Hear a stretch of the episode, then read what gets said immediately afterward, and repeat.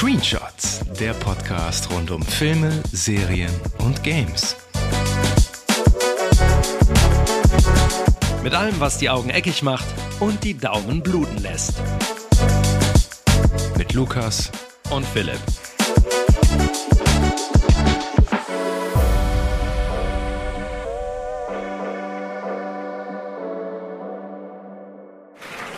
Wondering why I'm introducing Avada, Avada, Avada. This is Avada. James Cameron ist wieder da. Nach dem unfassbaren Erfolg des Box-Office-Hits Avatar hat sich das wahnsinnige Filmgenie jahrelang in die Rumpelkammer eingeschlossen, um am Nachfolger Avatar 2 The Way of Water zu basteln. Nun ist das Ding fertig mit bahnbrechender Technik im Rücken und dem erneuten Versuch, die 3D-Brille wieder salonfähig zu machen. Aber Hat's auch für dreidimensionale Figuren gereicht oder musste wieder der Bierdeckel fürs Drehbuch herhalten? Wir haben die blaue Speedo aus dem Schrank geholt und sind eingetaucht in die wilde Wasserwelt von Avatar 2. Mein Name ist Philipp. Und ich bin Lukas. Ja, wir haben den heute geguckt, den Film. Das ist ungefähr, keine Ahnung, zwei, drei Stunden her. Dann konnte man den nochmal ein bisschen sacken lassen. Und hast wir du den wohl gemerkt für, für unfassbare 21 Euro pro Ticket. Ja, das war das geschaut teuerste. im Kino. Wenn man es aufrundet, waren es sogar 22 Euro. Das war der teuerste Kinobesuch aller Zeiten. Das ist ein absoluter Irrsinn. Es ist, Ja. also, und das war auch noch nachmittags. Also, das, Wir haben den in 3D geguckt, allerdings nicht mit High Frame Rate, sondern Genau. in äh, Standard Frame Rate. genau. Aber da zwei, wie Arnold Schwarzenegger es schon so schön am Anfang eingeleitet hat. Ja, Philipp, fangen wir doch mal an mit äh, dem ersten Teil. Äh, es ist wahrscheinlich bei dir genauso lang her wie bei mir, dass du den das letzte Mal gesehen hast, oder? Ich glaube, du hast den noch nach dem Kino ein zweites Mal nochmal gesehen, oder? Genau, einmal, aber das ist halt auch, ich glaube, als dann damals die 3D Blu-ray rauskam, ich hatte ja, hab sogar noch einen 3D-Fernseher, der die Brillen verstauben irgendwo. Ähm, dann nochmal geguckt äh, in 3D auf dem Fernseher und so, ja, hm.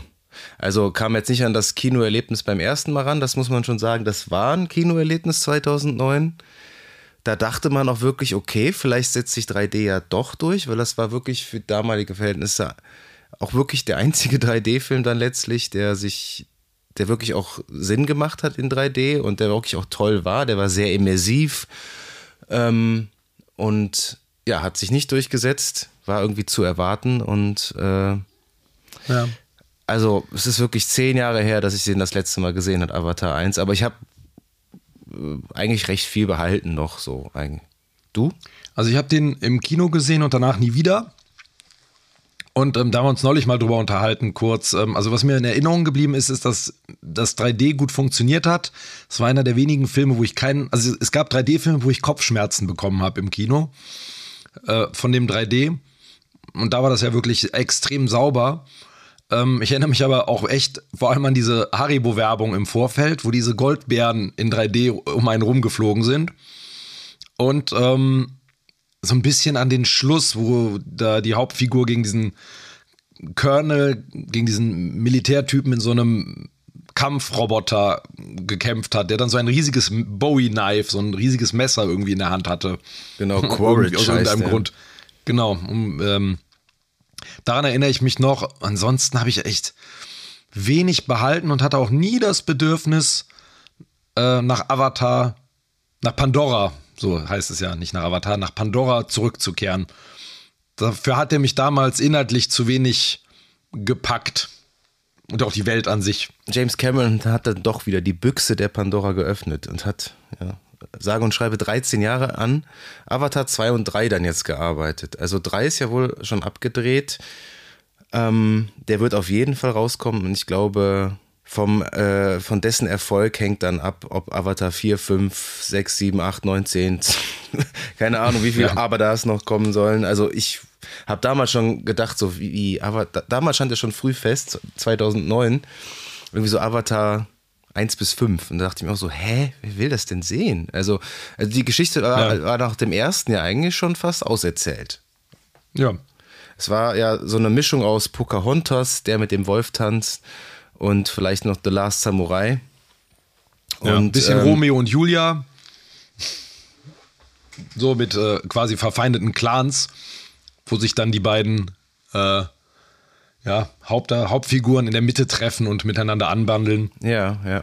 Verschiedene Kulturen. Genau. Ja, da hat er sich rar gemacht, der James Cameron, was wie er das immer getan hat. Der letzte Film vor Avatar war Titanic, da waren lagen dann auch zwölf Jahre dazwischen. Der Mann macht nicht wenig Filme, aber er macht immer großes Kino. Das muss man sagen. Also er treibt auf jeden Fall immer die Technik sehr, sehr weit voran. Genau. Und die war tatsächlich auch so der wichtigste Aspekt, weshalb ich mir dann doch gedacht habe, okay, den Film muss man sehen und vor allem muss man den wahrscheinlich auch im Kino sehen. Ähm, wie fandst du den denn? Also ich, ich kann ja mal mit meinem Ersteindruck so zum Anfang des Films beginnen und der war sehr, sehr mau, muss ich sagen. Ähm, weil der Film startet mit einem erklärenden Voice-Over. Und wie gesagt, ich hatte den alten Teil ähm, nicht mehr so richtig in Erinnerung, aber dieses Voice-Over erklärt dann, so und so viele Jahre sind vergangen, jetzt haben wir nicht ein, nicht zwei, nicht drei, sondern vier Kinder und einen Ziehsohn. Und das ist jetzt so der Status quo. Und ich fand, das war wirklich sehr billig gemacht, so von der, von der ganzen Inszenierung am Anfang. Also gar nicht, nicht technisch, ne? Also technisch konnte man von Anfang an direkt sagen, brillant, also makellos, würde ich sagen. Ähm, auch was die Figuren angeht, also dieses Uncanny Valley, von dem er ja so gerne spricht, wo es so fast perfekt aussieht, aber eben doch nicht ganz ähm, und dann verstörend wirkt bei den Gesichtern, hatte ich bis auf wenige Ausnahmen fast, also hatte ich fast gar nicht.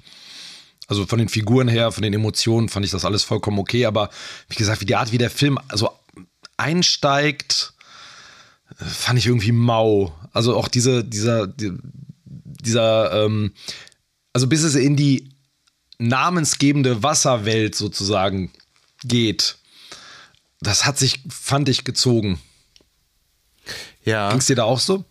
Also ich bin da de, äh, deiner Meinung, zu allem, was diesen, vor allem was dieses Voice-Over zu Beginn. Also es hat mich den, den ganzen Film über gestört, dieses erklärende Voice-Over. Ich hatte das Gefühl, ähm, der Film ist ja schon auf so ein Massenpublikum zugeschnitten. Ne? Also der ist ja jetzt schon recht simpel von der Story.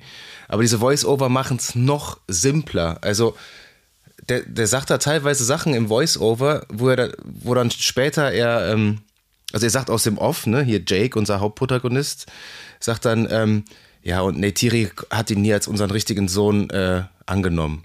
So, Voice-Over zu Ende und dann sagt er das zu ihr, Neytiri, äh, warum magst du ihn denn nicht? Und ich denke mir nur so, hä, das ist doch do- doppelt gemoppelt, was soll das denn? Also, kannst du dich erinnern, ganz zu Beginn, wo die ganzen Kinder da Ja. eingeführt werden? Und ich dachte mir nur so, das brauchst du doch gar nicht. Also, das ist, also, das kann man doch dem Publikum dann doch zutrauen, dass es auch mal nur über Blicke geht oder, oder die Kinder hätten auch einfach komplett, oder ich finde, die ganze Vorgeschichte hätte auch einfach nur bildlich erzählt werden können mit ein bisschen Dialog. Und das fand ich, das fand ich auch schwach. Also da bin ich Besseres gewohnt von James Cameron, muss ich sagen. Ja, also es wurde halt, ähm, also A fand ich es waren, ich habe mich ein bisschen schwer getan mit der Anzahl der Kinder. Für mich Ja, waren das, das- zu viele Figuren. Weil ähm, stimmt, ja. es gibt, es gibt diese, die zwei Söhne, die äh, fand ich optisch schon viel zu ähnlich waren. Also die sehen ja eh alle immer relativ ähnlich aus, aber die haben ja zumindest unterschiedliche Schädelformen, ähm, stimmliche unterschiedlich, so ein bisschen von der Art der Frisur, aber ich fand, die Söhne waren schwer zu unterscheiden. Dann gibt es diese ganz kleine Tochter, die eigentlich überflüssig war. Also es sei denn, ich habe irgendwas Tuck. verpasst, aber die hatte eigentlich Tuck, Das genau. Tuck, Tuck, Tuck, Die, lecker Tuck. das kleine Mädchen, die hatte da so ein paar Comic Relief Momente, so kleine. Ähm, aber eigentlich so am wichtigsten war fast die ähm, geklont von Sigourney Weavers Figur aus dem ersten Teil geklonte ähm, Figur, diese Tochter, diese Ziehtochter. Kiri.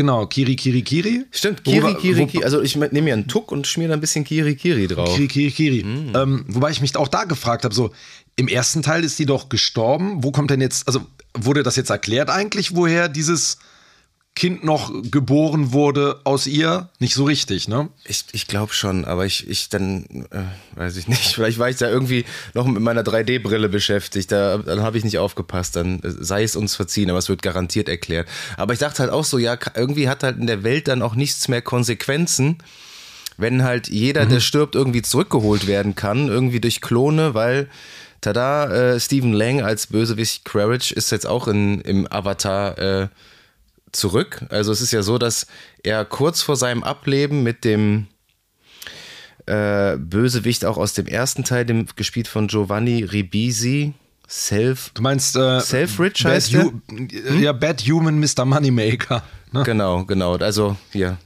Anzugträger, Bösewicht. genau, Anzugträger Bösewicht. Ähm, dass der seine ähm, Erinnerungen quasi auf so eine, so eine gespeichert wurden und die wurden dann einem Avatar äh, eingepflanzt und ja, das ist dann äh, Quaritch. Ähm, Und das haben die ja gemacht, soweit ich es richtig verstanden habe, damit diese Welt, damit Pandora erkennt ja, wenn irgendwie von außen Einflüsse kommen und die Natur wehrt sich. Und dadurch, dass sie diesen ähm, Avatar tragen als Körper, ähm, werden die nicht so leicht erkannt von der Welt, von der Natur. genau, so war es im ersten. Das war so das Konzept dahinter. Genau, wie so ein Deckmantel. Ähm, das Problem, was ich ein bisschen hatte, um nochmal kurz zurückzugehen auf die Figuren, es hat ja so eine übergreifende Thematik, ähm, wo bin ich zu Hause? Ne, also wo, wo gehöre ich hin? Ne, die haben ja alle so, das, die ähm, geklonte Tochter von Sigourney Weaver fühlt sich ja dann irgendwann, das merkt man ja später in der Wasserwelt, ne, merkt sie, okay, ich gehöre dahin. Dann der eine Sohn, der irgendwie immer das Gefühl hat, ah, ich bin in der Familie gar nicht so willkommen. Dann gibt es diesen ähm, Spider, den Sohn von dem, von dem Stephen Lang, also von diesem General aus dem ersten Teil. Der kleine Affenjunge. Der kleine, ja, kennst du den Film aus dem, äh, aus dem Dschungel in den Dschungel? ist das Wo so ein, so ein, mit Tim Allen, wo so ein kleiner Junge äh, aus dem Dschungel halt irgendwie seinen, seinen Sohn, sein ich erinnere mich ganz wie auch immer, vage, ja. Der läuft auch immer so nackt rum, hat auch so struppige Haare. Lenden, Lendenschurz? Lendenschurz. Und ich dachte, ich, diese Figur hat mich kirre gemacht, dass Ja. der immer so nackend rumrennt. Ähm, und auch da, und da war auch ja, da, ah, ich gehöre eigentlich gar nicht dazu, aber es gab doch gar keine, ähm, es gab doch gar keine so richtige Problematik, oder? Also der wurde doch von den anderen eigentlich akzeptiert. Ja, nur von der Neytiri nicht, also von äh, Ja. der Frau von Jake. Und das Eigentlich war nur- für ja. mich ein, ein großes Problem. Ähm, es sind so viele Figuren gewesen und alle haben so ihre Problemchen, aber das ist alles nicht so richtig auserzählt. Man hätte vielleicht irgendwie sagen sollen, okay, es gibt einen Sohn Es gibt oder meinetwegen, eine es gibt Tochter, diese genau. eine Tochter, die ist die Hauptfigur, die hat das Hauptproblem. Ähm, und weil so war das so, zerfaserte das total. Ich und man glaube- muss dazu sagen, letzter Satz dazu, 190 Minuten knapp äh, saßen wir jetzt im Kino. Wahnsinn. Ey, Und äh, du meinst The, so way, the Film, way ne? of Water machte sich zwischendurch auch bemerkbar. Muss man sagen. Also, Ja, ähm, ja unsere, ne? unsere Altherrenblasen machen das nicht mehr mit. Also nee, das geht nicht. da, da äh, wäre eine Pause tatsächlich ganz gut gewesen.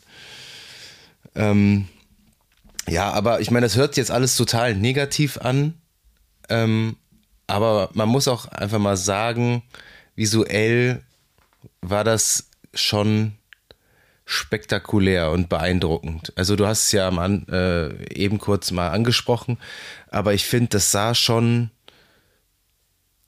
sah schon toll aus. Also das muss man wirklich sagen. So all, Aber man hat sich halt auch dann leider wieder sehr schnell äh, satt gesehen, weil halt eben der Mittelteil des Films total in die Länge gezogen wird und da, Ja. da hält das, also da macht das Drehbuch halt einfach auch irgendwie eine Pause so gefühlt, weil das Drehbuch ist an sich ja wirklich, also vom, von der Essenz wirklich sehr dünn. Muss- Also dafür dann drei Stunden, hm, kann man machen, aber ähm, aber zurück zu der Optik. Also ich finde halt äh, wirklich, da hat sich wirklich nochmal einiges getan und ähm, es ist wirklich nicht mehr dieses Uncanny Valley, du akzeptierst die wirklich als Figuren, aber auch nur, weil es, weil die so zu 50 Prozent menschlich aussehen. Ich glaube, wenn die komplett menschlich gewesen, würdest du immer noch sehen, nee, da ist irgend, da stimmt irgendwas nicht. Aber es ist, es passiert ja unheimlich viel über die Augen. Ne? Also in den Augen, äh, wenn, wenn du jetzt irgendwie so einen CGI-Charakter hast äh, und die Augen, die verraten eigentlich fast immer, dass das computergenerierte Bilder sind oder keine echten Menschen.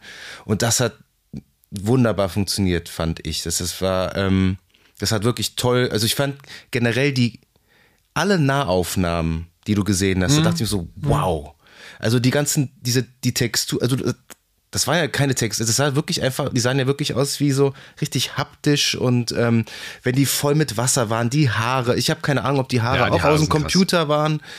Und das ganze Wasser, das ganze Wasser war ja digital. Also es ist, das ist wirklich, also da kann man zwischen echtem und digitalem Wasser dann wirklich auch äh, nicht mehr unterscheiden. Also Wobei, da, da, da wird jetzt die Frage, ich, ich habe jetzt da noch keine Making-of-Sachen gehört, aber ist das nicht so, schon. dass sogar wieder in, in Wassertanks, also gedreht, gedreht wurde, wie bei ja, aber die hatten Titanic? dann diese Mocap äh, äh, ähm, Suits und ähm, Mhm. diese ganzen Headcams hatten die unter aber Wasser echt, aber es ist ja, aber Mit- genau, aber mit echtes Wasser drumherum, ne? Genau, quasi. ja, ja. Also es ist, gibt ja, ja. Mhm. diese, gibt ja diese Story, dass Kate Winslet irgendwie den Rekord geknackt hat und sieben Minuten, also länger als Tom Cruise, irgendwie sieben Minuten unter Wasser die Luft anhalten konnte für Aufnahmen.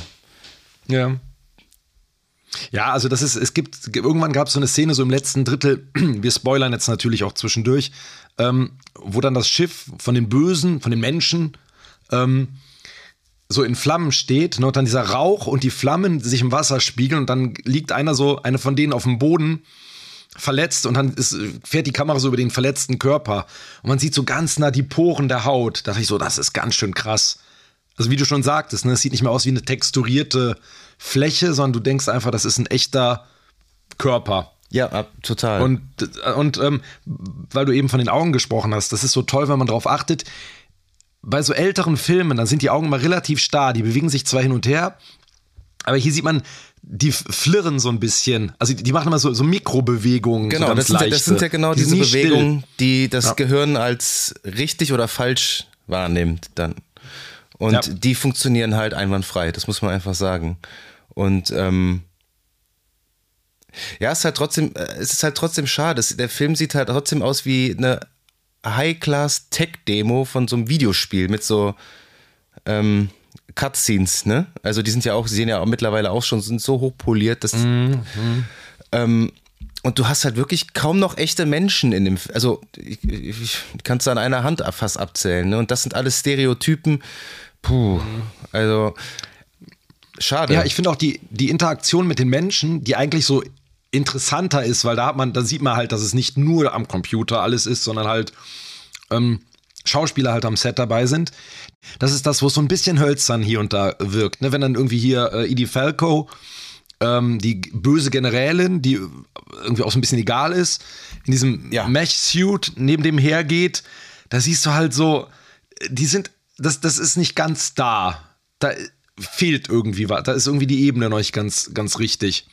Mm. Aber ähm, ja, wie gesagt, technisch, ich, ich musste auch dran denken, das ist eigentlich so ein Ding wie hier, du gehst zu Saturn oder Mediamarkt und kaufst dir auf äh, und ähm, guckst dir auf dem OLED äh, auf 75 Zoll so ein Aquarium an, quasi. Ne, so Unterwasseraufnahmen von Fischen. Das sind ja immer diese Aufnahmen, mit denen er beworben wird. Die ne, Tech-Demos. Ja, genau.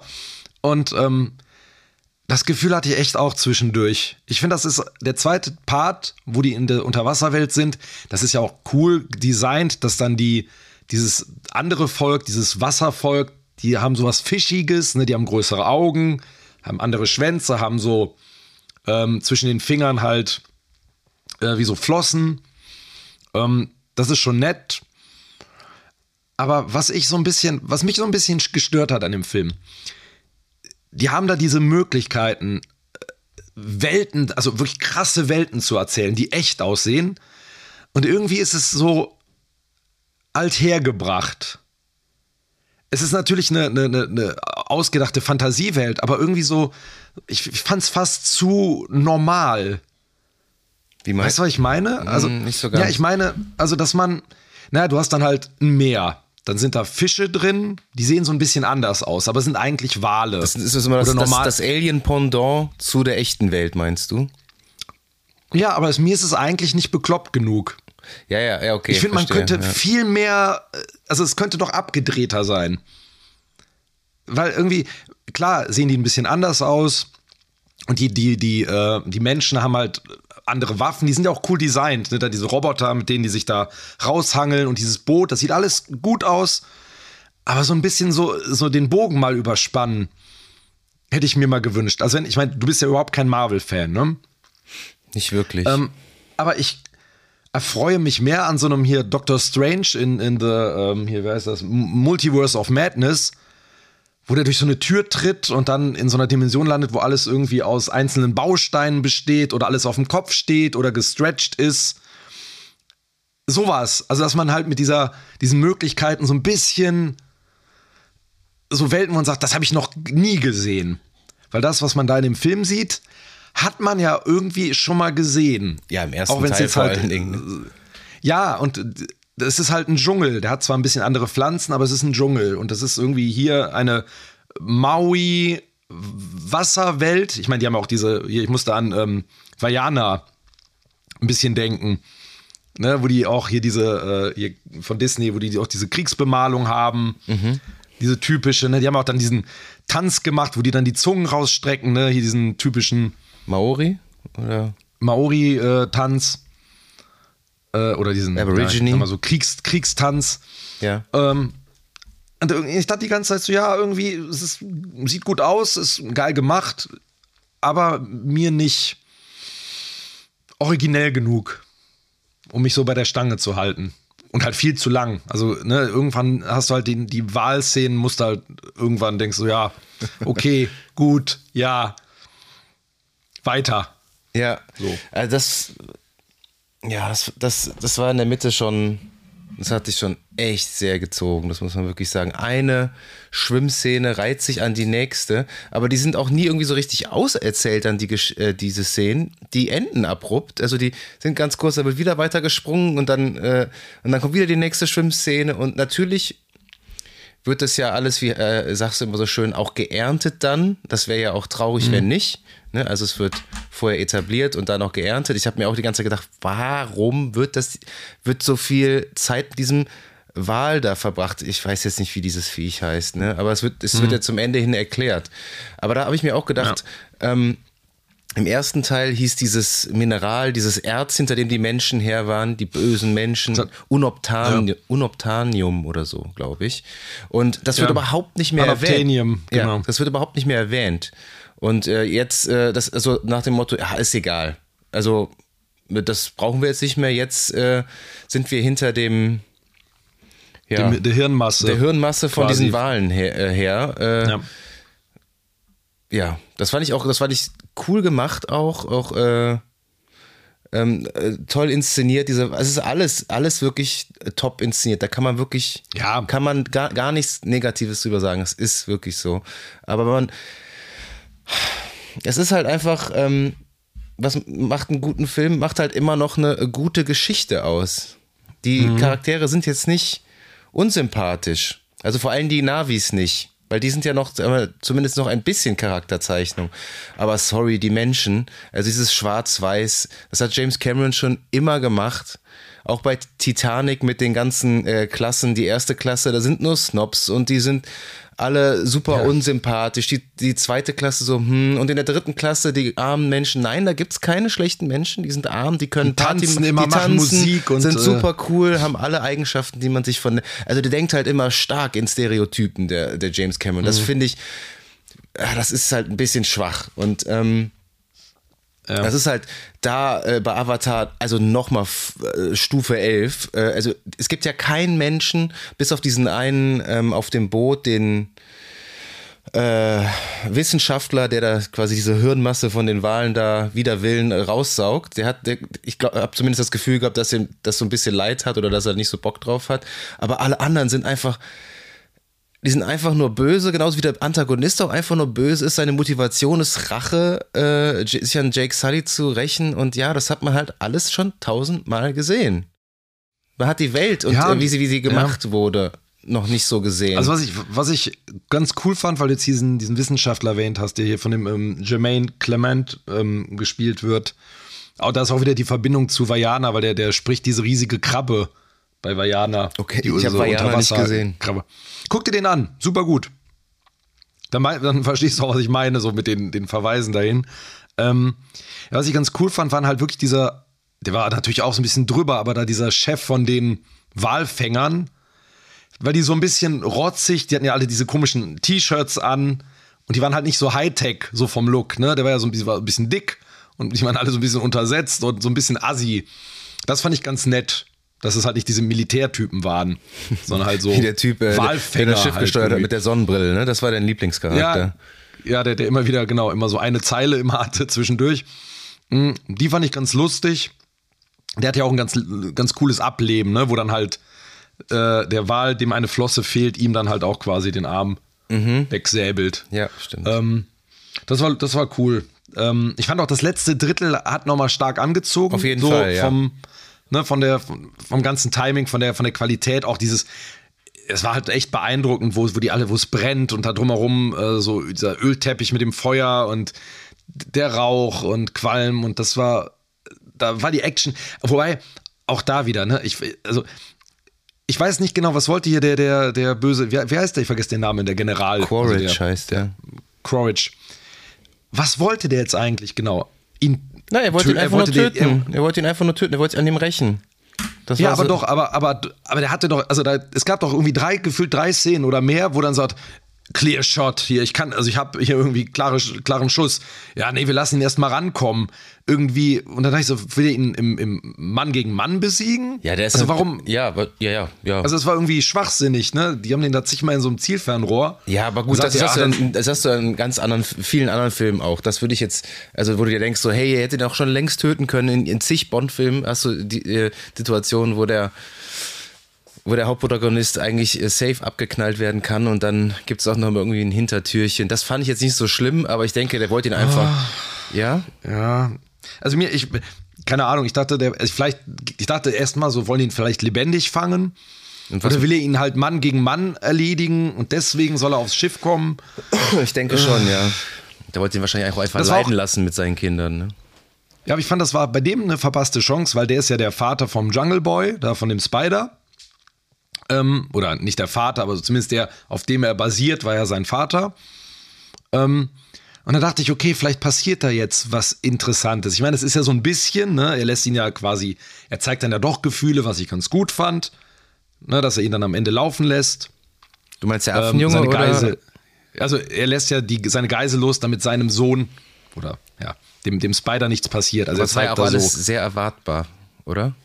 Ja, aber immerhin, also so, ne, Immerhin, das, ja. klar, was erwartbar, ne, aber immerhin, dass es eben nicht so, haha, ich bin so böse. Mhm.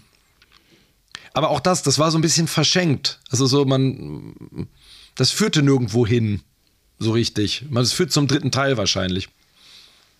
Genau, Irgendwie. ja, ja, natürlich, klar. Also der dritte Teil ist ja, die wurden ja gleichzeitig gedreht, Teil 2 und Teil 3 und natürlich musste dann der, aber ich dachte mir auch so, hey, der ist doch, jetzt kommt der in Teil 3 natürlich dann auch wieder, ne, klar, wir spoilern hier, ich, wir gehen auch davon raus, dass jeder, der das hört, den Film gesehen hat, also, ähm, aber ja, also da muss schon noch irgendwie Teil 3, ja, was soll da passieren? Aber ich wollte mal ähm, über was anderes sprechen und zwar über Ja. ähm, James Camerons Einen anderen Film. Über einen anderen Film, genau. Über äh, James Cameron, James Camerons Kernkompetenz, die Action. Und ich finde, Ja. Die war auch hier wieder top. Du konntest äh, den, ähm, du konntest es verfolgen. Das war jetzt nicht in hektischen Schnitten irgendwie aufgedröselt oder so. Du konntest immer klar sehen, was wo passiert. Ähm, abwechslungsreich. Ähm, ich finde ähm, jetzt das, das Finale wirklich, wie du schon gesagt hast, da hat es echt nochmal ordentlich angezogen und da waren wirklich auch, weil auch von der Neytiri, die ja in dem, im Mittelteil eigentlich so nur in ihrem Zelt da sitzt und irgendwie Essen zubereitet, so die Hausfrau da mimt, so ungefähr, weil ich, ich fand die im ersten Teil fand ich die so mit am stärksten auch. Zoe Saldana spielt die ja aus ähm, Guardians of the Galaxy.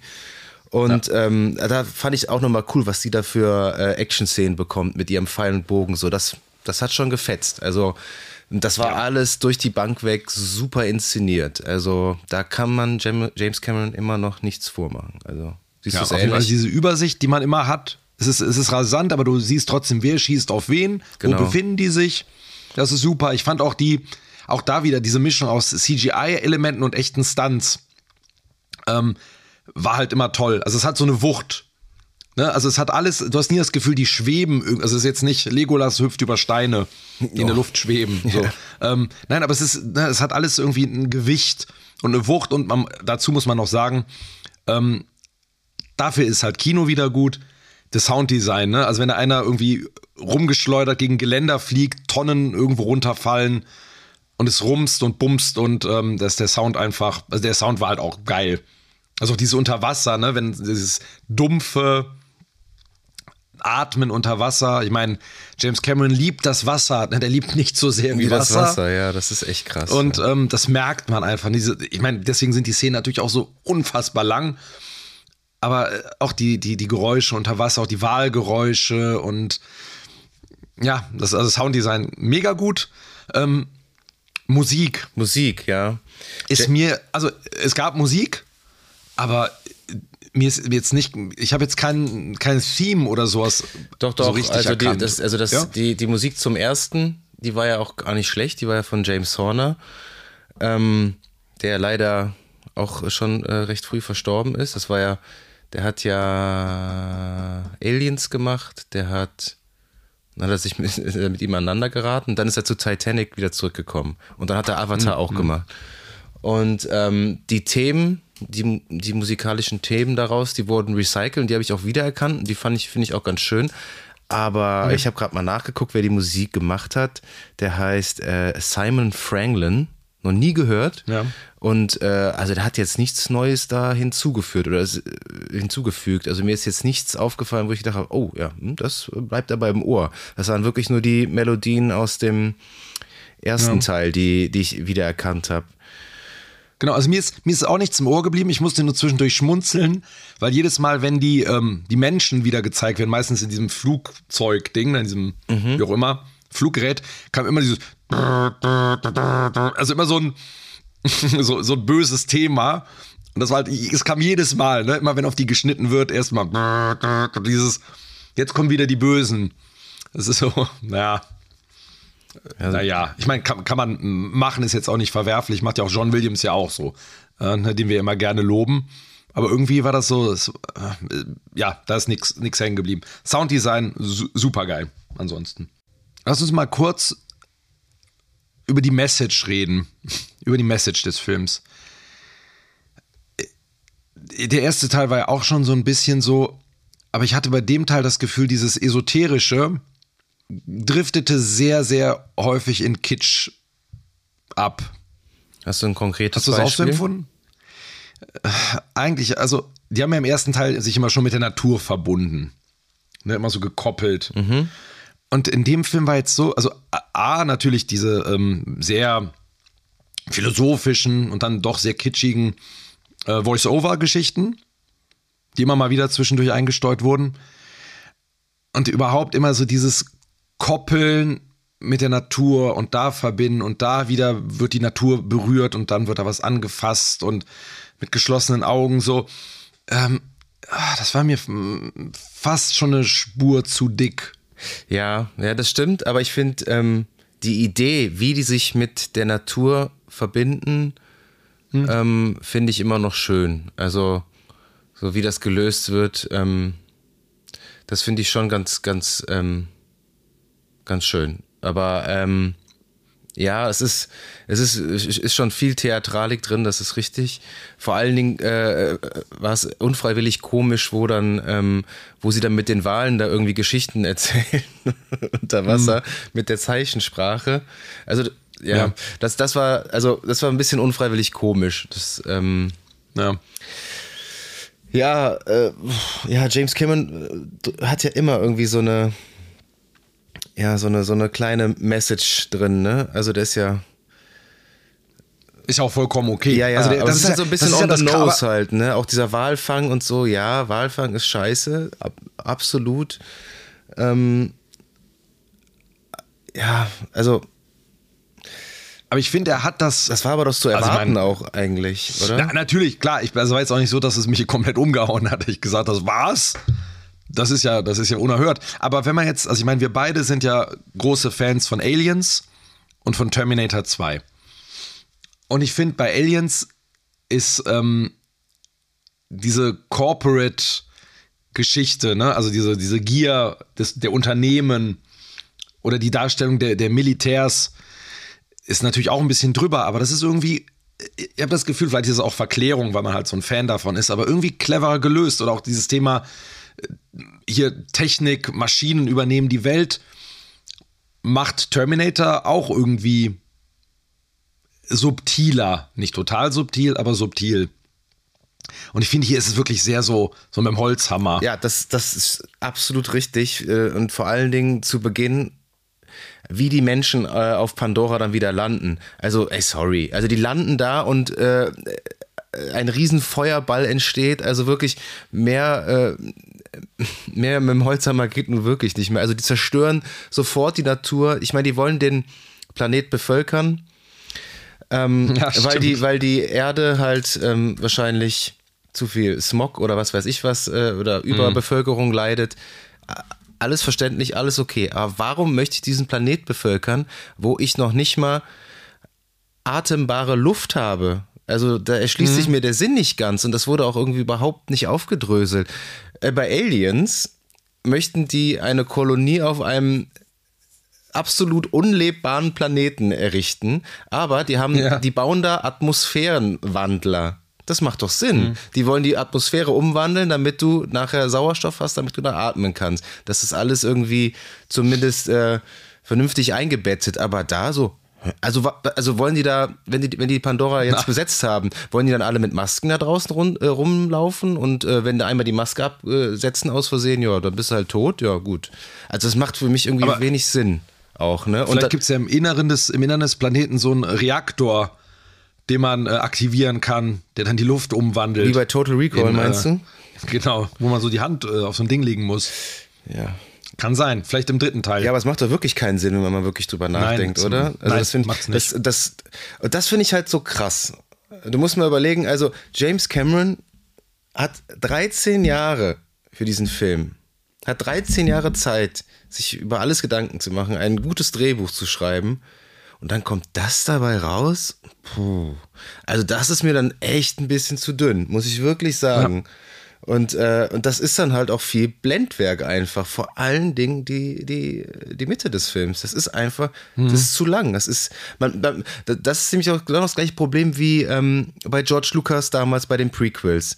James Cameron hat ja wirklich die Gewalt über, also der, der ist ja wie der König regiert er da am Set. Hat er ja schon immer Ja. gemacht, aber der kann ja auch alles entscheiden. Der produziert, der schreibt das Drehbuch, der führt Regie. Ähm, und es gibt wahrscheinlich auch, weil James Der Cameron hat halt auch mitgeschnitten. Ja. Äh, Es gibt Einer wahrscheinlich vier Editoren, auch ja. äh, um ihn herum wenig Leute wie bei George Lucas, die ihn auch mal kreativ hinterfragen, so sagen so, hey, vielleicht Ja. sollten wir den Film vielleicht nicht da ein bisschen kürzen oder so. Ähm, und ich glaube, das ist halt der Fall. Der deckt, äh, lässt dann nicht los und denkt so, ja, das muss auch noch rein und das muss auch noch rein. Aber es schadet halt im Endeffekt dann leider dann doch dem Film. Mhm. Ähm, und das finde ich, fand ich bei dem jetzt ganz, es ist mir sehr, sehr stark aufgefallen. So schön das aussieht, aber man hat sich halt einfach Ja. schnell satt gesehen. Ja. Ja, vor allem, also ich habe mich ein bisschen gefragt, wo geht die Reise hin? Weil du hast ja am Anfang schon gesagt, der erste Film war ja eigentlich so abgeschlossen. Die Menschen sind mehr oder weniger vertrieben worden. Ähm, er hat seinen Platz da in der Navi-Gemeinde gefunden und ist jetzt Teil dieser Gesellschaft ähm, oder dieses Stammes. Und jetzt im zweiten Teil sind die Menschen wiedergekommen, ähm, aber jetzt sind die Teil dieses Wasservolkes. Aber es ist jetzt irgendwie nicht so richtig aufgebaut worden. Also das wirkt jetzt nicht wie ein, das ist jetzt nicht ähm, äh, hier das Imperium schlägt zurück. Weißt du? Also dass irgendwie jetzt etwas etabliert wurde und man denkt jetzt so, ah, wie geht das denn jetzt wohl weiter? Äh, Also es gibt kein Problem im Grunde. Oder kein, keine Hinführung auf Teil 3. Es gibt, eine, klar, ich meine hier der, der, der Antagonist, der hat überlebt.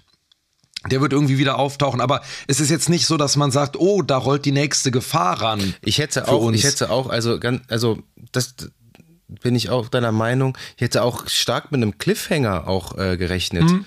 weil äh, äh, ich glaube 2024 soll Avatar 3 kommen.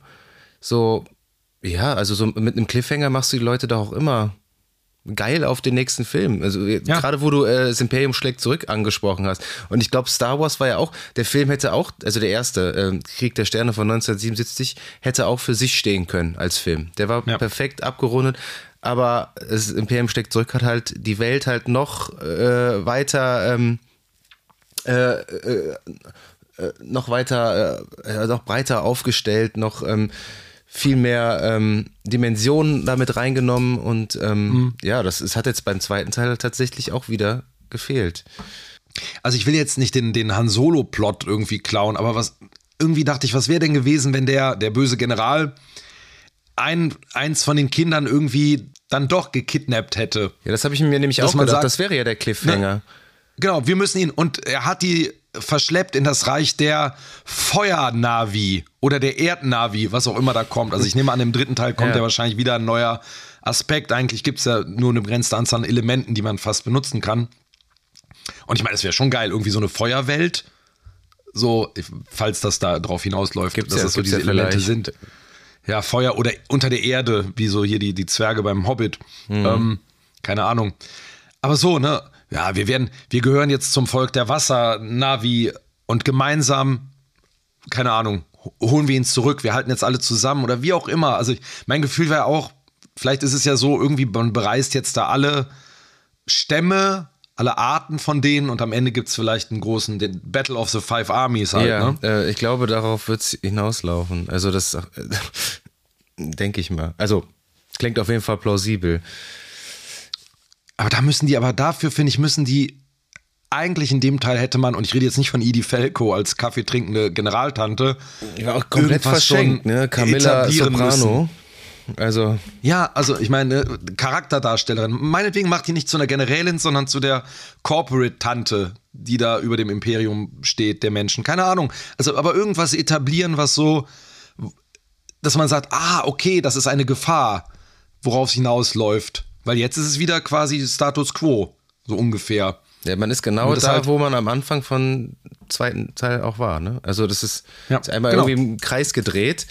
Äh, der einzige Unterschied ist, dass die Familie von Jake Sully jetzt äh, Teil dieses Wasserstamms sein kann.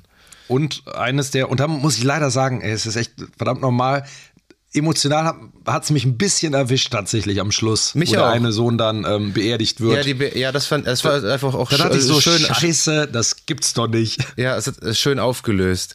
Apropos emotional ja. erwischt, ich ähm, finde also ich finde, find, also es war, waren zu viele Kinderdarsteller und so, absolut. Aber die Kinder waren trotzdem irgendwie cool. Und da ist für mich am meisten äh, die kleine Sigourney Weaver rausgestochen. Die fand ich, die fand ich super. Also die sah auch einfach niedlich aus. Ich finde, die hatte äh, niedliche Charakterzüge. Die so ein bisschen so die Außenseiterin und ähm, fand ich, fand ich schön. Die hat mir gefallen. Ja. Ähm, definitiv die interessanteste Figur. Auf jeden die, Fall. Auf die hätte man sich konzentrieren sollen. Die ja, hätte das die hätte die eine Tochter sein sollen. Und dann hätte es halt noch einen ja. Sohn gegeben. Und der Sohn, der stirbt dann halt am Ende. Da hätte er auch mehr genau. emotionale Wucht. Weil ich dachte mir auch so, als der, ähm, als er gestorben ist, so die Neytiri, die Mutter, also die, die trauert ja richtig, ist wütend. Also was ja. ja. auch verständlich ist. Und der Jake so, hm, äh, ja, äh, so, ja, äh, ja, mhm. was machen wir denn jetzt? Jetzt äh, gehen wir mal zum, äh, zum Quaritch und machen den fertig. Der, der, der, reagiert irgendwie so gar nicht darauf, ne? Also, keine Ahnung. Ja, der ist, muss man leider sagen, der ist halt auch echt keine spannende Hauptfigur. Der hat auch überhaupt keine Entwicklung. Der hat im ersten Teil ja. hat er ja eine, noch äh, eine Charakterentwicklung, aber jetzt in dem Teil so, hm. Er, er, ja. er, er, sieht seinen, seinen zweiten Sohn am Ende. Das ist seine Charakterentwicklung. Hm. Ne? Ja, genau. Also man, es gab ja auch gar keinen großen, also das war ja auch so ein Ding. Die sagen dann immer so Sätze wie irgendwie, ich werde von dir nicht richtig angenommen. So, und ich bin immer der Außenseiter in der Familie gewesen. Aber sehen tut man es nicht, finde ich. Das ist, äh, es gibt auch mal so Mini-Momente. Aber ja. eigentlich, also ich hätte jetzt, wenn ich jetzt die Figuren beschreiben müsste, hätte ich jetzt nicht gesagt, ah, hier so Nummer eins ist der Außenseiter. So überhaupt nicht. Das ist halt normales so Familiengeschäft, dass einer mal irgendwie ein bisschen hinten ansteht. Aber so, also. Ja. ja. ja. ja. Aber der Cast generell, also Sam Worthington, damals schon dachte ich mir, der, äh, warum hat äh, James Cameron den da besetzt? Also, es ist jetzt, der ist so, meh, der ist halt so einfach mittelprächtig, auch in anderen Rollen ab, äh, abseits von Avatar. So, das ist, ja, ein passabler Schauspieler. Ich fand ihn ja in ne? Terminator Salvation ganz gut. Irgendwie mochte ich den da. Ja, ja der hat ein kerniges Wo Gesicht, aber der, der ich habe auch letztens noch einen äh, Bericht drüber gelesen, dass dann halt äh, der Erfolg von Avatar halt auch wie viele leider auch ja irgendwie so in den Alkohol getrieben hat und so. Und ähm, der hat ja dann wirklich danach auch, dachte jeder so, ja, jetzt schafft er seinen Durchbruch, wird der internationale Star. Ich meine, der hat im erfolgreichsten Film aller Zeiten die Hauptrolle, ne? also immerhin. Ähm, aber es ist ja lang nichts passiert. Es gab dann, ich habe den dann irgendwann noch mal in einer ganz guten Netflix-Serie gesehen, zu dem Juna Bomber. Da hat er äh, noch mitgespielt. Aber sonst so, hm, Zoe Saldana sehe ich immer gerne. Also ich finde die auch in Guardians of the Galaxy, finde ich die super. Als Uhura ja. heißt die, glaube ich. Ne? Oder? Weil Uhura ist, ist Star Trek. Ach ja, stimmt. Bei, äh, bei Star Trek ist die Uhura. äh, wie heißt der denn dann bei äh, Guardians? Gomorra. Gomorra, ja. Sodom Gomorra. und Gomorra, genau. Ja. Ähm, Uhura. Uhura.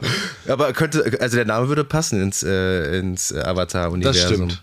Sigourney Weaver, ähm, ich, Sigourney Weaver finde ich immer klasse. Ähm, wobei, ich glaube einfach, der, das ist auch so ein, James Cameron hat auch so seine Favorites und er wollte die da einfach auch mit drin haben. So kostet es, was es wolle. Der schreibt das Drehbuch dann so um, dass sie da irgendwie eine Rolle spielen kann. Ähm, Stephen Lang, ich fand den im ersten, der hat ein Charisma, der hat eine Ausstrahlung, äh, ist ein kerniger Typ, aber der ist halt auch total unterschrieben, finde ich. Also der mhm. ist halt also einfach wie, wie total eindimensionaler Charakter größtenteils und es hat sich auch jetzt im zweiten nicht wirklich verändert, nur durch diese Vater-Sohn-Geschichte, das war, fand ich ein bisschen dünn. Ich hatte mich auf Kate Winslet gefreut, weil ähm, sie ja auch nach äh, Titanic äh, gesagt hat, dass sie nie wieder mit James Cameron dreht, ähm, ja. weil der ja so, so ein Arsch am Set ist. Ähm, und dann ist sie jetzt doch äh, zurückgekommen wieder und ich hatte mich echt auf die gefreut, aber die war auch, hatte wenig Screentime. Es war ja die Frau von dem äh, von dem Wasserstamm von dem anderen Häuptling, ja. der von Cliff Curtis mhm. gespielt wurde, der eigentlich immer nur so ja. Pablo Escobar so spielt. Ähm, ich finde, um noch auf den Stephen Lang zurückzukommen, ne? ich meine, man muss sich das mal überlegen. Der erfährt, der wacht auf nach einer Art OP und erfährt, dass er ein Kunstwesen ist, das aber die Gedanken seines, seines, seines früheren Ichs eingepflanzt hat, die Gefühle und Gedanken. Ich meine, wie krass. Und, ähm, und dann ist das so, ja, okay, jetzt treten wir den mal in die Ärsche. So. Und das ist so, das, er nimmt das so hin. Es ist egal, also da kann man doch eine Figur draus machen, die so ein bisschen hadert. So, ich dachte, da geht es auch ehrlich gesagt so ein bisschen hin. So, dass der am Anfang diesen Auftrag hat, aber dann vielleicht so sich dann auf die Seite von denen schlägt oder zumindest so einen Kniff hat. Aber das war ja wirklich so der, der 0815 das ist nicht ganz 0815, aber 0814 äh, Antagonist. Ja. Der hatte so ein bisschen Herz und so ganz leicht so eine Verschiebung. Aber ja, irre. Also ich finde das so irre irgendwie, weil es muss doch äh, möglich sein, mehr rauszuholen in drei Stunden. Ja, ähm, wenn man sich die anderen Bösewichter in James Cameron-Filmen anschaut, äh, die waren alle, hatten deutlich mehr Ebenen. Ähm, Jetzt nicht der T1000, aber das, das, passt, das passte halt auch jetzt beispielsweise der T1000, weil der ist halt einfach auch nur mal ein Android. Also was willst du da von dem erwarten, ne? Aber wenn ich da jetzt ja. an Michael Bean in The Abyss denke, der ähm, unten immer äh, unter, unter Wasser auf diesem, auf dieser Rig immer mehr so wie so ein Collar kriegt, ähm, mhm. äh, deutlich besser. Und ich hatte generell starke ja. The Abyss-Vibes, vor allen Dingen am Ende. Da, ähm, ja wo die ja quasi von diesem Schiff da, das gesunken ist, das wirklich eins zu eins aussieht, wie wenn diese Rig ähm, von dem Kran gel äh, gelöst mhm. wird in die Abyss und dann abstürzen, ja. dann auf den Meeresgrund sackt. Eins zu eins, halt nur ähm, in, im 2022er Gewand. Ähm, und wie die dann, äh, ja, unser, unsere, unsere Hauptcharaktere dann unter Wasser da ähm, kurz vorm Ertrinken sind. Und ich dachte mir die ganze mhm. Zeit so, oh, ich möchte jetzt einfach wieder, ich möchte jetzt endlich mal The Abyss in 4K sehen. Es gibt den immer noch nicht auf Blu-ray. Es gibt immer noch keine Restaur. Also ich mag The Abyss total gerne. Und ähm, finde ich schade, weil das ist halt, das ist halt auch das, was James Cameron, finde ich, so stark macht. Erst, ähm, der dreht halt, und bei The Abyss war es war es extrem, wirklich echte Action. Das sind mit den echten Darstellern. Ähm, da gibt es auch ein ganz tolles Making-of zu, äh, was ich jedem empfehlen kann. Under Pressure heißt das. Und ja. ähm, der, der kitzelt aus den Schauspielern da Leistungen raus. Also wirklich, die, die kommen, die sind ja alle an ihre körperliche Grenzen gekommen. Ed Harris ist fast äh, krepiert am Set. Äh, Michael mhm. Bean auch, der wurde irgendwie unten in diesem Tank vergessen. Dann war das Licht aus. äh, hatte ja. kaum noch Sauerstoff. Solche, solche Sachen. Und ähm, das siehst du halt auch ähm, auf der Leinwand. Und das ist halt nochmal das Thema. Du guckst halt echten ja. Menschen zu, wie die echte Sachen machen. Also die Mary Elizabeth Mastrantonio, die da ähm, äh, ertrinkt in The Abyss und dann von Ed Harris dann da durch diesen Tank gezogen wird. Das ist sie in echt, das ist kein Double. Und das, ja. das, das merkst du halt. Und, und bei ähm, Avatar guckst du halt, ja, da guckst du halt ähm, computergenerierten Figuren, die toll animiert sind, äh, klasse aussehen zu, aber da fehlt halt dann doch die emotionale Wucht letztlich. Und das ja, wobei ich, ich fand, dass am Ende da, wo, wo er hier einer von der, der noch lebende Sohn äh, hier seinen Vater nochmal so, so antreibt, ihm erklärt, ne, hier, du musst so aus dem Bauch atmen und das Herz, du musst ganz ruhig, äh, dein Herz kannst ruhig schlagen lassen. Diese Panik fand ich schon, also dafür, dass das so ein Avatar-Vieh ist, das da drauf animiert ist, sozusagen, habe ich das schon, also man, man spürte das schon. Also, ne, dass die in so einer ganz krassen Gefahrensituation sind, wie er so Panik hat und dann atmet so oder versucht zu atmen. Das habe ich schon geglaubt. Also ich nehme an, die waren ja, waren ja auch in so einem Tank dann wieder irgendwie drin und ähm, okay.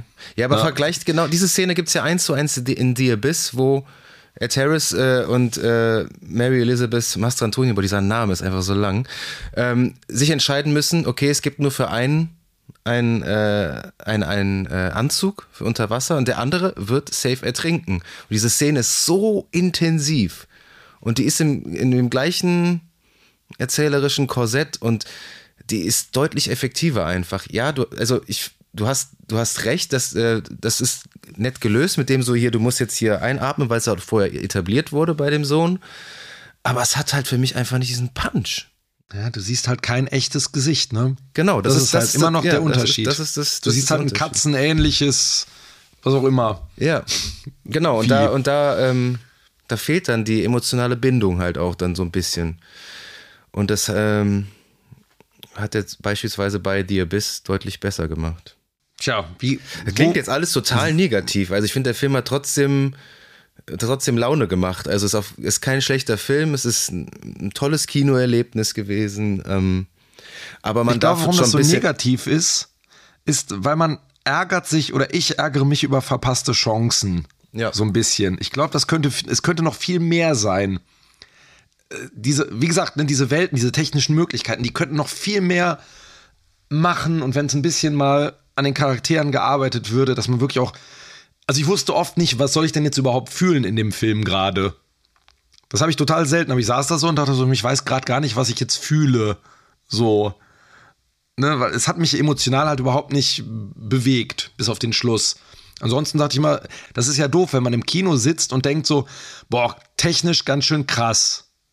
Dann ist das irgendwie doof. So, dass man, ne, dass man das so, diese technische Komponente so wertschätzt eher. Ja, es ist halt dann und, doch ähm, wie, wie, wie so eine ja. Achterbahnfahrt, ne? Rollercoaster Ride. So wie die ganzen Marvel-Filme, deswegen gucke ich die halt auch nicht, weil das halt irgendwie. Na, aber genau, da, aber genau, da, das ist lustig. Da wollte ich hinaus, weil die Marvel-Filme, meiner Meinung nach, machen das deutlich besser. Weil die haben Figuren, die sind natürlich auch ein bisschen Holzschnitt, vor allem am Anfang, aber die machen eine Entwicklung durch. Da lacht man wirklich auch mal darüber, irgendwie, wie die agieren. Also die für mich die stärksten Momente in den Marvel-Filmen sind nicht die Action-Szenen, weil die ermüden genauso, sondern immer einfach, wenn die normal zu in ihrem Team da rumsitzen und miteinander kabbeln und äh, sich streiten. Das sind immer die starken Dinger und die hat der Film jetzt nicht gehabt. Hm. Ne? Und das macht Marvel besser. Und ich tue mich gerade total schwer, eine Empfehlung irgendwie auszusprechen, weil inhaltlich würde ich sagen, also wenn man nur vom Inhalt ausgeht, kann man getrost im Heimkino gucken. Boah, aber okay. das Problem ist gleich, ja, pass aber gleichzeitig geht im Heimkino halt das verloren, was den Film eigentlich so ausmacht. Ausmacht. Deswegen, es ist so, ich bin so in der Mitte. Eigentlich müsste man würden sich so, so Snippets lohnen. Einfach, dass man im Kino so die besten Momente so anguckt, weil die sind natürlich bombastisch und es ist beeindruckend. Aber ich, boah, ich tue mich so ein bisschen schwer mit einer Empfehlung. Ich weiß es nicht. Also Vielleicht ich- müsste man noch mal drüber schlafen. Ja, also ich fand den Film, ja, man muss definitiv äh, nochmal drüber schlafen, klar, aber ähm, ich fand den Film schon gut. Ich würde, äh, wenn mich jetzt jemand fragen würde, soll ich in den Film gehen oder ist der gut, würde ich sagen, guck ihn dir an. Es ist auf jeden Fall ein tolles Erlebnis, aber ich bleib dabei, der Film hätte zwei Stunden genauso gut äh, funktioniert und dann hätten wir wahrscheinlich auch nicht auf Toilette gemusst und hätten dann ein paar Minuten verpasst. ähm, aber nimm, nimm von der Mitte eine Dreiviertelstunde raus und vom Anfang vielleicht noch ein bisschen mehr. Und du hast einen knackigen, zweistündigen Actionfilm, der überragend aussieht, mit einem wirklich guten Finale. Ich finde, das Finale war wirklich, wirklich gut. Also, das war ein krasses Actionfeuerwerk. Ähm, ja, aber Reduzier die Figuren, reduzier die Figuren. mach die, ja. genau die Figuren, die du hast, mach die interessanter, mach eine Hauptfigur und meinetwegen zwei und konzentrier dich dann darauf. Oder gib von den anderen Figuren so ein bisschen äh, die Elemente halt dann auf diese eine Figur. ja. Und es wäre viel, viel, viel runder. Nichtsdestotrotz, worauf ich, also ich bin nicht drauf gespannt, was im dritten Teil passiert, aber ich bin wäre schon gespannt äh, drauf, welches Navi-Volk äh, als nächstes so etabliert wird. Ob, also das so Feuer oder sowas oder unter der Erde wäre irgendwie schon lustig, glaube ich. Ich bin auch vor allem gespannt, ob der jetzt ähm, äh, Avatar 1 vom Thron stößt. Aber das glaube ich tatsächlich nicht. Ich glaube, das ist nicht so ein Aha-Moment wie damals 2009. Ja. Und das war auch das Verkaufsargument. Ähm, na gut, bei den Ticketpreisen 22 Ja. Euro, vielleicht ja doch. Aber ja, ich habe auch mal geguckt, also der hat ein Budget zwischen 350 und 400 Millionen. Das ist der Wahnsinn. Ähm, Aber sieht man auch. ja, man sieht, Also man also, sieht, ja, man sieht es. Es ist, Es ist- es es ist sieht- teuer und es ist, es sieht, ja. ja, es sieht toll aus. Dieser, ich finde, was man noch, äh, was man noch sagen kann, so das fand ich im ersten Teil auch sehr cool und auch in dem jetzt wieder so dieses Worldbuilding, die Flora und Fauna und so. Ja, es gibt viele Parallelen zur echten Welt, aber ich finde das total schick. Das ist sieht alles echt und toll aus. Ähm, Da, ja, also in der Welt an sich wirkt das total authentisch und ich würde, also ohne Witz, du könntest mir Bilder von diesen Fischen zum Teil zeigen, ne? Und man würde wahrscheinlich zum Teil sagen, ja, ja, gibt es irgendwo in der Tiefe. Ne? Also so, so echt diese Texturierung und wie die aufgebaut und sich verhalten und auch da das Sounddesign wieder. Gar keine Frage. Mir, wie gesagt, könnte es halt nur noch ein bisschen eine Stufe, der Regler noch ein bisschen weiter aufgedreht werden, was so Absurditäten angeht. Ja. Ja, das war äh, unser letzter Film dieses Jahr. Avatar, The Way of Water. Ähm, es war ein spannendes äh, erstes halbes Jahr mit dir, Philipp, von unserem Podcast. Hat richtig Spaß gemacht und ich freue mich schon sehr aufs neue Jahr. Das natürlich äh, mit einer Serie startet, wo ich äh, äh, extrem frohen Mutes in den Hype-Train eingestiegen bin und ähm, dich jetzt wieder mal, direkt zu Beginn schon meine Wildcard spielen werde und dich durch The Last of Us zwängen werde. Aber ich freue mich drauf und ähm, wir machen jetzt auf jeden Fall erst auch mal eine verdiente Pause und ähm, hören uns im neuen Jahr wieder. hören uns. Genau. Und ich hoffe darauf, dass wir im kommenden Jahr neben wahrscheinlich ein paar Klassikern, die wir besprechen werden, auch mal wieder ein paar Kinobesucher haben und ein paar Filme rauskommen, wo man sagt, da habe ich richtig Bock drauf, da freue ich mich drauf. Ich meine, zwei Kandidaten mit Indiana Jones und äh, dem Mario Brothers Movie haben wir ja schon so halb eingetütet, würde ich sagen. Ja. Und ähm, ich hoffe so sehr darauf, dass einfach noch was, was kommt, was einen so, vielleicht etwas, womit man nicht rechnet, aber auf jeden Fall mal wieder eine, dass es mal wieder eine Empfehlung gibt, wo man sagt, da hat es sich so richtig gelohnt, ins Kino zu gehen. Und was sich auch immer sehr lohnt, ist natürlich unsere Website zu besuchen, screen-shots.de oder uns auf Instagram zu folgen unter dem Namen Screen-Shots-Podcast. Da gibt es dann immer die News zu den neuen Folgen und auf unserer Website könnt ihr euch auch alle alten Folgen noch einmal anhören. Ist auf jeden Fall sehr zu empfehlen. Und ähm, ja, abgesehen von einem guten Rutsch, bleibt eigentlich nur noch zu sagen, ihr werdet noch Von uns hören.